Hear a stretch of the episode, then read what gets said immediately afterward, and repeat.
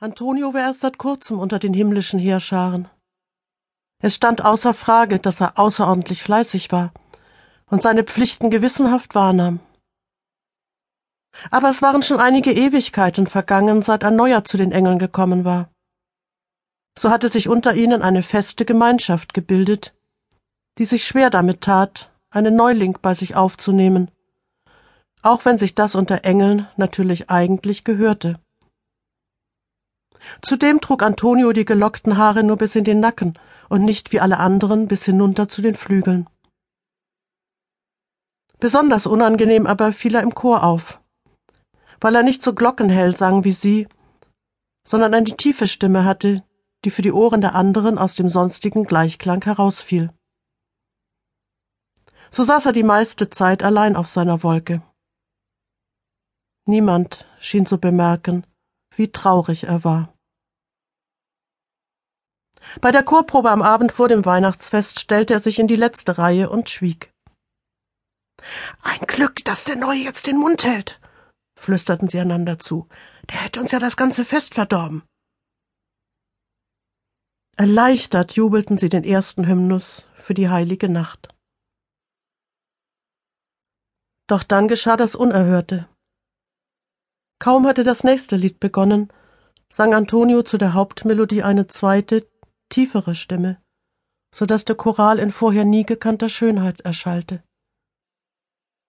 Die anderen Engel hätten ihren Gesang vor Erstaunen beinahe abgebrochen.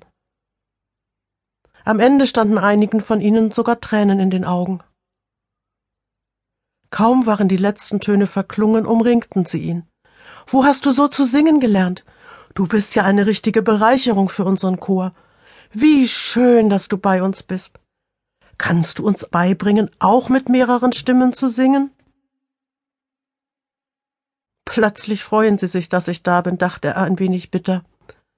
Erwiderte aber nur kurz Klar doch. Wann können wir mit dem Üben anfangen? Von mir aus sofort. Antonio teilte die Engel in mehrere Gruppen ein. Um mit ihnen die Mehrstimmigkeit zu üben, begann er mit einem Kanon. Sie hatten anfangs etwas Mühe mit dem richtigen Einsetzen, doch Antonio war beim Dirigieren außerordentlich geduldig. Und als der vierstimmige Gesang schließlich gelang, war die ganze Engelschar hell entzückt. So haben wir noch nie gesungen. Woher kennst du denn dieses wunderbare Musikstück? Das ist ja einzigartig. Wie herrlich das klingt. Vor Begeisterung wisperten alle durcheinander. Ich habe es selbst komponiert, gab Antonio unter einem Anflug von zarter Röte zu. Was? Du schreibst selbst Lieder? Dann wollen wir jetzt nur noch deine Gesangsstücke einüben. Ja, nur die Lieder von dir, erklang es von allen Seiten. Antonio ärgerte sich schon, dass er den anderen von seinen Kompositionen erzählt hatte. Er war dieser großen Leidenschaft an den einsamen Abenden auf seiner Wolke nachgegangen und hatte sich in aller Stille an seinen Werken erfreut.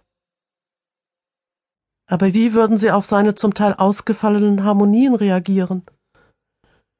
Vor allem die Erzengel, die den alten Traditionen verhaftet waren und jeden Vorschlag zu etwas Neuem schon aus Prinzip ablehnten. Aber die Engelschar bat und drängte ihn so sehr, dass er sich schließlich erweichen ließ, die Flügel weit ausspannte und die Mappe mit seinen Werken rasch von seiner Wolke herbeiholte. Dann ließ er alle einzeln vorsingen. Er trennte die hellen Stimmen von den etwas tieferen und sang ihnen jeweils eine Melodie vor, die sie nur nachsummen sollten. Selten waren alle so eifrig bei der Sache gewesen. Schon zweistimmig klang der Choral unbeschreiblich schön.